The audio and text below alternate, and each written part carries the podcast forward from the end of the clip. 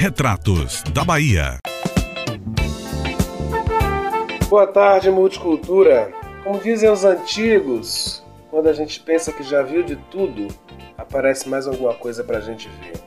Essa semana, um vídeo viralizou na internet mostrando três estudantes universitárias, brancas, de uma instituição particular de Bauru, em São Paulo, acreditem, debochando de uma mulher porque ela estuda na instituição aos 40 anos de idade.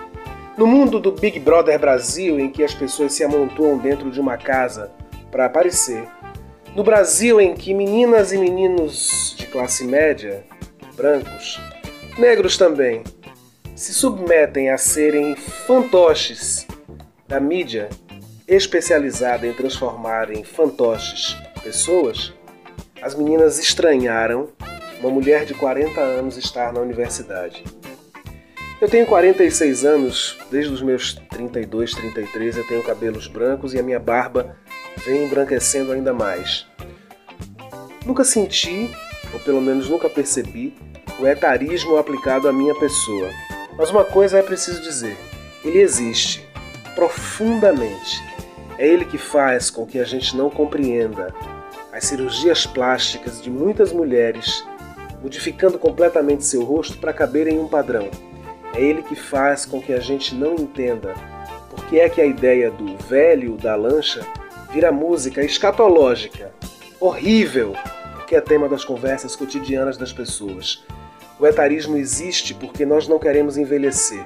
Como dizia a dona Canô, que morreu belamente aos 105 anos, viver é para quem tem coragem e coragem de envelhecer, coragem da filha de Canô, Maria Betânia, de apresentar suas rugas, seus fios prateados na cabeça, coragem de Vera Holtz, lindíssima.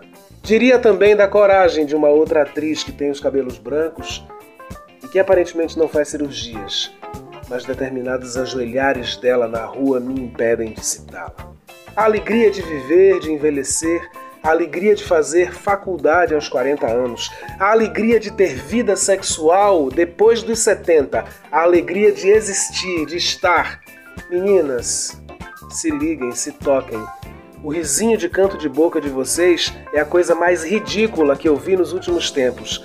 Na semana em que se comemora a luta das mulheres, é muito feio que vocês não se compreendam como mulheres plenas nesse lugar necessário da luta e do respeito entre vocês.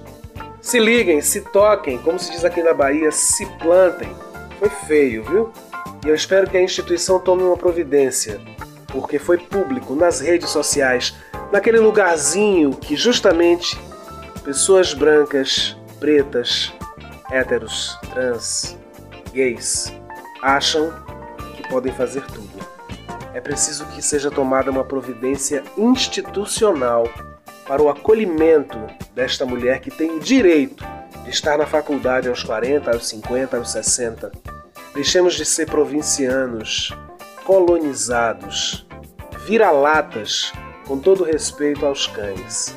Sejamos plenos, sejamos de verdade nessa sociedade de plástico, onde meninas acham que é legítimo dizer que aos 40 anos uma mulher teria que estar aposentada.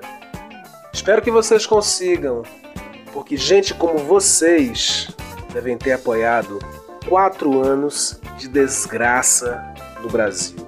Sigamos porque hoje é segunda-feira e o Padê de Exu vai estar na rua, abrindo caminho para todos, todas e todas, com linguagem neutra sim, provavelmente gente como essas moças deve odiar. Boa tarde, minha gente. Sigamos. A gente está com a corda toda porque a gente tem um Brasil para reconstruir. Beijo grande!